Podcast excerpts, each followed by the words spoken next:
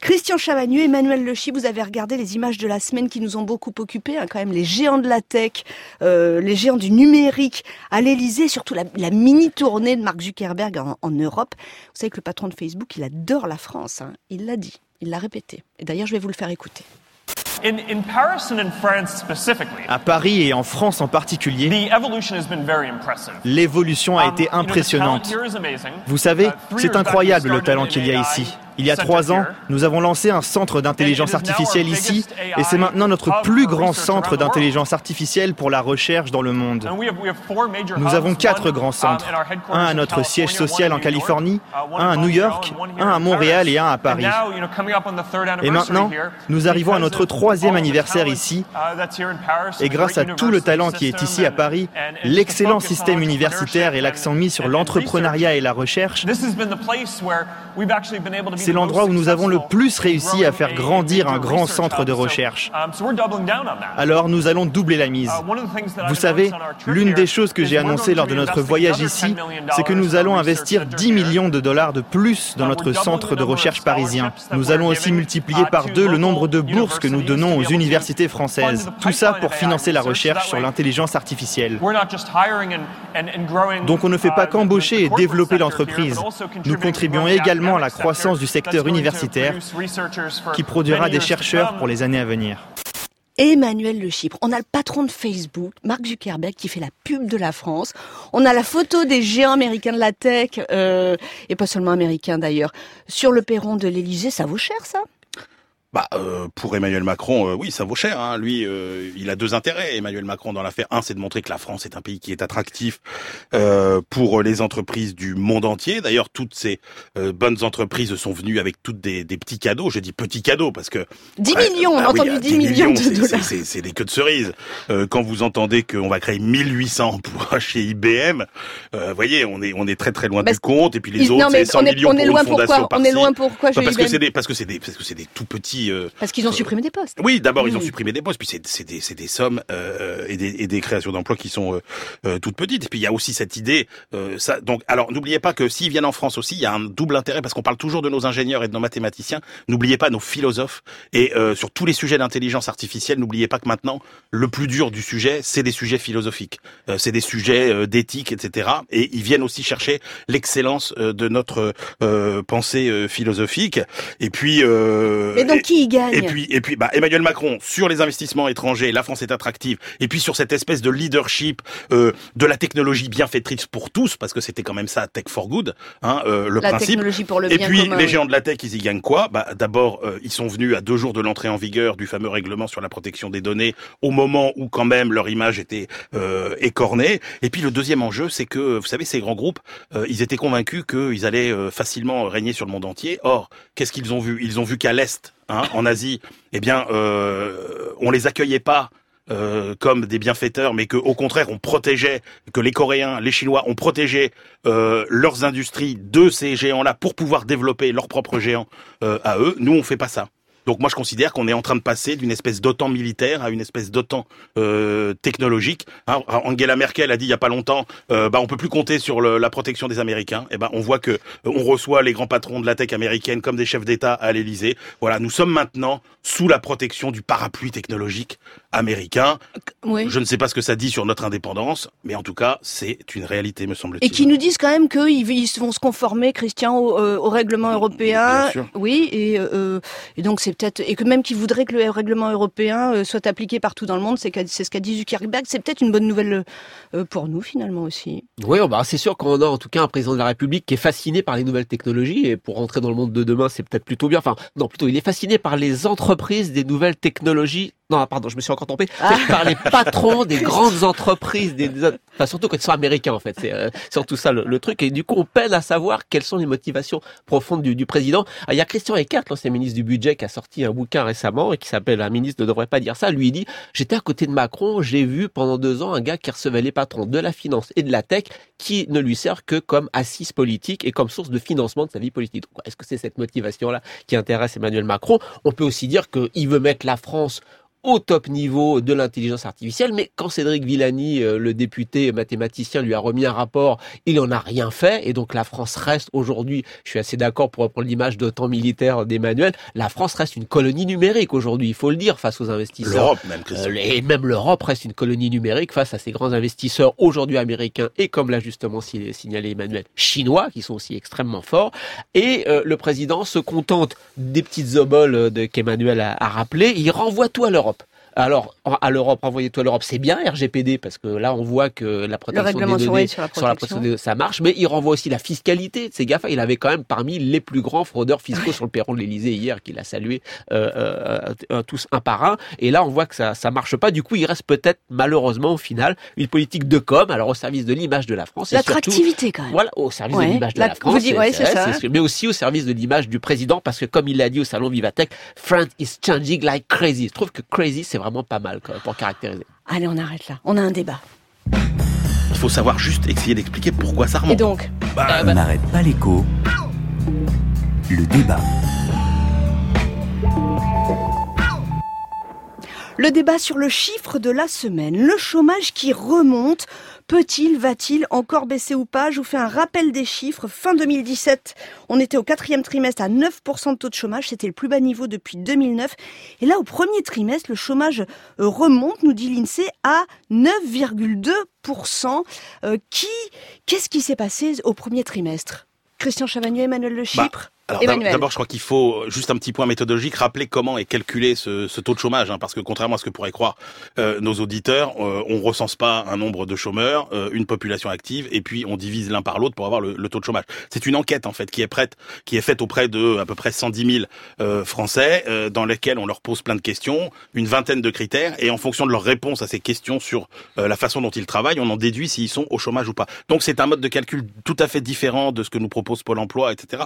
Donc les deux données ne ne sont pas lui, comparables. les demandeurs et il se trouve que depuis le début 2017, euh, il y a une très forte volatilité dans cette enquête. C'est-à-dire que d'un trimestre sur l'autre, euh, généralement, on n'avait jamais plus de euh, 100 000 euh, créations d'emplois euh, en plus ou en moins jusque euh, jusqu'à jusqu'au début 2017. Dans cette enquête, depuis le début de 2017, on a des variations de 200 000 à 300 000 par mois. C'est pour ça que rappelez-vous, on avait une très forte chute du chômage euh, dernier trimestre 2017, qui ne reflétait pas d'ailleurs la réalité de l'activité économique. Et là, on a une remontée. Donc, euh, ça ne veut pas forcément dire que euh, la conjoncture se dégrade et que le chômage remonte. C'est que avant, on disait bah on peut pas regarder les chiffres du chômage au mois le mois, ça veut rien dire. Et bah maintenant, euh, à l'Insee, ils nous disent bah même au trimestre le trimestre, ça commence à être compliqué d'interpréter euh, les chiffres. L'Insee travaille là-dessus. C'est pas un problème statistique, c'est un problème d'habitude de travail qui change au moment où euh, l'activité repart, où il y a des nouvelles façons de travailler, etc. Donc ça ne veut pas dire, Christian, qu'il y a moins d'emplois. Ça, est-ce que ça veut peut-être dire oui qu'il a... Au premier trimestre, on a continué à créer beaucoup d'emplois. Le secteur privé, 57 900 emplois, près de 58 000 emplois. Il faut rappeler qu'on est sur une dynamique extrêmement forte plus 108 000 emplois en 2015, 227 000 emplois en 2016, plus 271 000 emplois en 2017. On est vraiment sur une dynamique en France de création d'emplois. Il euh, n'y a pas de, il y a pas de, de souci de ce point de vue-là. Les indicateurs d'orientation d'embauche demeurent vraiment à un niveau très élevé du côté des chefs d'entreprise. C'est ce que nous disait le patron de Pôle Emploi oui, il y a quelques semaines. Exactement. Qu'est-ce qui s'est passé? En fait, on s'aperçoit que, vous savez, à chaque fois que euh, vous êtes euh, sur un marché du travail qui marche pas très bien, vous dites ça sert à rien que j'aille chercher du boulot. Et on s'aperçoit que visiblement au premier trimestre et peut-être euh, du côté des femmes surtout, il y a des femmes qui se sont dit ah bah finalement le marché du travail ça marche bien, je reviens sur le marché du travail. Donc il y en avait beaucoup moins qui s'étaient inscrites euh, au dernier trimestre 2017, beaucoup plus au premier trimestre 2018, ce qui fait que voilà, on a ces gens qui reviennent sur le marché du travail, ça fait une population active plus importante euh, pour laquelle il faut trouver du boulot, mais on est sur une vraie dynamique de création d'emplois. Alors oui, on est sur une vraie dynamique de création d'emplois. La tendance c'est que le, le, chômage va continuer à baisser en 2018, bah, Emmanuel? On ne sait pas en fait, parce que euh, figurez-vous. Ça m'aurait étonné. Bah, non, c'est pas ça. C'est que euh, on arrive à un niveau de taux de chômage, en l'occurrence 9,2% hein, euh, de la population active pour être précis, qui correspond, si l'on en croit la Commission européenne, si l'on en croit l'OCDE, à ce que euh, les économistes appellent le chômage structurel. C'est-à-dire que c'est le niveau de chômage en dessous duquel, de toute façon, vous ne pouvez pas descendre parce que euh, même si vous avez de la croissance, euh, parce que il y a des problèmes d'adéquation entre l'offre et la demande de travail, parce qu'il y a des problèmes de mobilité, des problèmes de rigidité sur le marché du travail, etc. Et donc la question, c'est ça, c'est est-ce qu'on va être capable de descendre en dessous de ce niveau dont on nous dit dit qu'il est euh, incompressible, sachant qu'il y a quand même beaucoup d'incertitudes sur le sujet. D'abord parce que euh, on est quand même dans une séquence où on sort, si vous cumulez les lois El Khomri, si vous cumulez euh, les lois Macron, si vous cumulez les tout ce qui va être travail. fait sur l'apprentissage, la formation professionnelle, on a les plus grands bouleversements sur l'organisation du marché du travail depuis sans doute les lois Auroux de 1982. Donc, est-ce que ces lois vont mordre un petit peu sur ce taux de chômage structurel? On va voir. L'autre inconnu, c'est l'impact de la révolution digitale qui est très important. Et puis l'autre inconnu, c'est euh, le, nouveau comportement à la fois de cette génération Y par rapport au marché du travail et des employeurs qui ne savent même pas toujours eux les profils qu'ils recherchent. Donc, est-ce qu'on va être capable de descendre en dessous? C'est pas un problème de conjoncture. Il y a quand même un autre problème qui est cette adéquation entre l'offre et la demande de travail. Jamais il y a eu autant euh, euh, d'inadéquation, d'inadaptation entre l'offre de travail d'un côté et la demande de travail de l'autre. Jamais vous n'avez eu autant d'entreprises qui disent qu'elles ont du mal à recruter et avec un taux de chômage aussi élevé. Oui, mais c'est parce que les, euh, alors ça on a compris, c'est parce que les, les, exigences des uns et des autres se sont pas encore en fait totalement ouais, attendez, mises en, c'est même pas si, si facile Christian que D'abord, le taux de chômage structurel, c'est un machin inventé par les économistes qui comprennent rien au marché du travail. Euh, c'est quand vous regardez, ce, parce que les économistes ils estiment, comme l'a dit Emmanuel, ce taux de chômage structurel comme le chômage en dessous duquel on peut pas descendre parce que structurellement, voilà, les gens sont pas formés. Euh, ce que vous avez dit, Alexandra, les entreprises ont besoin de telle formation ou telle qualification, il n'y a pas en face. Ça, c'est du pipeau intégral parce que vous regardez l'estimation du taux de chômage structurel des économistes, il change tout le temps son, structure, leur chômage structurel évolue avec la conjoncture. Il est très élevé, il était à 9%, après on nous a dit qu'il était à 8%, maintenant on nous dit qu'il est à 7%. Donc les économistes, vraiment, il faut absolument pas s'appuyer sur, ce, sur cet indicateur qui ne veut rien dire. Il change avec la conjoncture alors que ça devrait être un, un élément de structure. Après, est-ce que vraiment les entreprises aujourd'hui ont du mal à recruter? Parce que, en fait, quand vous regardez les difficultés de recrutement exprimées là encore par une enquête euh, de l'INSEE auprès des chefs d'entreprise, vous voyez qu'aujourd'hui elles sont plus faibles qu'elles ne l'étaient en 2007 et qu'elles l'étaient en 2000. C'est Eric Ayer de l'OFCE qui montre ça bien dans, plusieurs papiers. Allez sur le site de l'OFCE. Les difficultés de recrutement, ça voudrait dire qu'on arrive à un moment où les entreprises veulent tellement recruter, il n'y a pas de monde qu'elles sont obligées d'augmenter les salaires. Augmentation des salaires, ça marche pas. Il n'y a pas de tension salariale qui serait liée aux difficultés de recrutement. Et puis je trouve que l'argument d'Eric Ayer qui porte le plus et qui tue le débat, c'est de dire regardez, premier trimestre 2018, on a eu 0,3, 0,3% de croissance du PIB on a eu 0,3% de croissance de l'emploi. Il n'y a pas de gain de productivité, on ne fait pas plus de croissance avec les mêmes gens. Pour avoir plus de croissance, on embauche plus de gens. Donc voilà, il y a, y a, vraiment, il y a, on est sur une dynamique sur un an, on a créé 270 000 emplois avec un taux de croissance de 2%, d'un peu plus de 2% en 2017. On est dans une dynamique forte de création d'emplois et d'embauche. Il n'y a pas de problème structurel.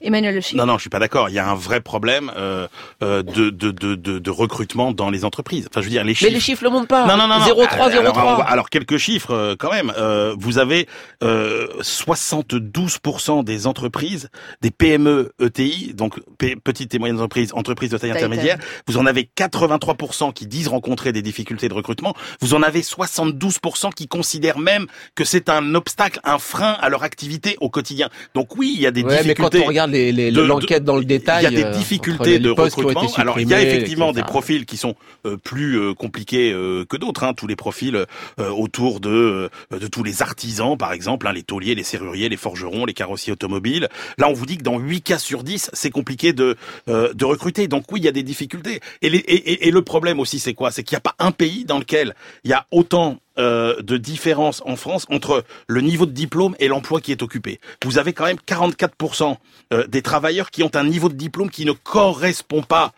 au métier qu'ils exercent. Et ça, c'est encore une fois une spécificité française et la plupart du pas plus aujourd'hui qu'hier Emmanuel. Et la plupart du temps et la plupart du temps parce que vous êtes surqualifié et pas sous-qualifié. Et donc vous avez en cascade comme ça et, et, vous vous retrouvez avec des peu qualifiés qui ont beaucoup de mal à, à retrouver euh, à retrouver du travail. Bon, Je suis pas d'accord avec Christian pour terminer sur cette histoire de il y a, y a, eu effectivement des périodes où on avait autant euh, de difficultés de recrutement, euh, celle qu'il a citée euh, effectivement 2006 2007 2000 mais le taux de chômage était un à deux points plus bas qu'aujourd'hui. Donc un taux de chômage aussi élevé et des difficultés de recrutement aussi fortes, ça ne s'est jamais vu dans l'économie française. À partir, donc on ne sait pas dire, nous ce matin on n'arrête pas l'écho, le, chômage va continuer à baisser en 2018 et on peut oui ou non, et on peut oui ou non descendre les sur une dynamique de création d'emplois tellement forte et normalement sur une perspective de croissance à la fois en 2018 et 2019 telle que, sauf si Emmanuel a raison et qu'il y a vraiment des gros blocages en matière d'embauche, on, devrait, on, devrait, on devrait être sur une baisse du taux de chômage cette année, l'année prochaine.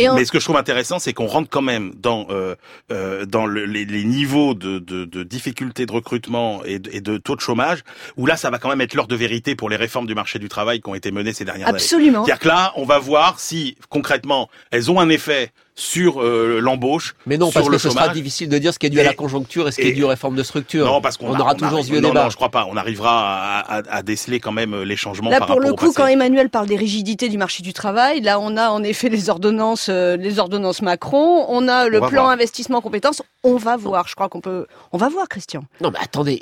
Il faut, il faut, euh, il faut revenir sur cette imposture qui consiste à croire que la France n'a pas diminué son chômage alors que les autres pays européens, eux, auraient réussi à diminuer le chômage. Un petit calcul un chiffre extrêmement simple. Aujourd'hui, le nombre d'heures de travail dans la zone euro, c'est 385 milliards d'heures. Juste avant la crise en 2008, c'était 388. Tous les autres pays ont diminué leur chômage. Tout le monde est en emploi, donc on devrait avoir beaucoup plus d'heures de travail. Et non, on n'a pas beaucoup plus d'heures de travail. Pourquoi? Parce que les autres pays, ils ont baissé leur chômage avec des faux emplois. Quand vous créez un vrai emploi à temps, à temps plein, quand vous créez un tout petit emploi à temps partiel pourri, eh bien, ça compte comme un, un, chômeur de moins. Et la Christian passe à l'Allemagne. Et là, du coup, non, non, je passe, non, je passe, je passe à l'Allemagne, à l'Autriche, au euh, Royaume-Uni. je pense à tous ces pays. Vous mettez Michel Husson, il a mis le taux de chômage en face du taux d'emploi à temps partiel. Eh bien, c'est sidérant. C'est sidérant. Tous les pays qui ont un faible taux de chômage, c'est des pays où ils ont développé le temps partiel subi. Allez, vous parlez des autres pays. Moi, je vous emmène voir maintenant l'économie comme elle se passe ailleurs. Ce matin, direction la Russie. Vous savez que le forum économique de Saint-Pétersbourg se termine aujourd'hui avec la France et l'invité d'honneur. On n'arrête pas l'écho à décider de regarder les photos officielles et les coulisses. Поговорити з Путіним про Україну зажадав президент Франції Еммануель Макрон. Зараз гостює у Санкт-Петербурзі. Приїхав на економічний форум і вже зустрівся з російським колегою. Bonjour Claude Brouillot. Bonjour Alexandra. Claude, vous êtes le correspondant de France Inter en Russie. Alors pour la photo, Emmanuel Macron a emmené avec lui à Saint-Pétersbourg un aéropage de patrons, une grosse délégation conduite par Pierre Gattaz du MEDEF. Claude, beaucoup de contrats annoncés. Oui, écoutez, Alexandra, on a annoncé côté français 50 accords de coopération et autres contrats bilatéraux. Le plus important étant sans doute celui signé par le groupe Total avec l'État russe dans le cadre du développement d'Arctique 2, la nouvelle route du gaz au départ de l'extrême nord de la Russie à l'est vers l'Asie. On parle beaucoup de Nord Stream 2 parce que c'est un sujet économique et géopolitique, mais l'inclusion de Total dans le développement et l'exploitation de l'autre tracé voulu par la Russie est à mettre à l'actif du groupe pétrolier français et en présentant ce bilan, Pierre Gattaz, devant Vladimir Poutine et Emmanuel Macron, a précisé que le développement des relations économiques entre la France et la Russie allait s'accroître malgré les sanctions européennes et américaines. Le patron du MEDEF a surtout demandé aux deux présidents de faire en sorte que les législations soient plus facilitantes pour les entreprises françaises qui souhaitent investir en Russie notamment. Donc sur la photo, on a Moscou, partenaire économique euh, normal, mais est-ce qu'en coulisses, Claude, les entreprises françaises ne sont pas quand même inquiètes? Est-ce que ces nouvelles sanctions américaines euh, décidées le mois dernier ne vont pas les empêcher de faire du commerce avec la Russie? Alors écoutez, on peut répondre par la négative quand on regarde l'exemple de Total, euh, qui continue donc à investir, parfois d'ailleurs en contournant les sanctions américaines en matière notamment de financement de projets. Nord Stream 2, par exemple, se finance pour une part par des fonds chinois. À noter au passage, et Vladimir Poutine l'a rappelé, la France n'est pas le premier investisseur en Russie, et de loin, ce sont les Chinois qui devancent tout le monde avec 86 milliards d'euros d'investissement en 2017 en Russie. Pour en revenir aux sanctions, la seule évocation réelle ici à Saint-Pétersbourg, c'est en fait le climat lié à l'incertitude. Les petites et moyennes entreprises françaises hésitent encore à s'engager car évidemment, elles n'ont aucune garantie de faire fructifier leur mise. Si le contexte géopolitique se détériore encore, notamment avec les USA, Emmanuel Macron a essayé de rassurer tout le monde en précisant par exemple que les entreprises françaises euh, qui devaient se désengager en Iran du fait des sanctions américaines pourront être aidés par la France et la Russie notamment pour trouver d'autres partenaires qui permettent de prolonger les relations commerciales. Donc tout le monde cherche en fait des biais pour contourner les sanctions américaines. Pas sûr toutefois que cela suffira à rassurer ceux qui sont venus pour la première fois à Saint-Pétersbourg pour prendre, comme on dit, la température. Claude Brouillot avec nous depuis Saint-Pétersbourg. Merci à vous, merci à nos débatteurs. Emmanuel Le Chypre et Christian Chavagneux à la semaine prochaine.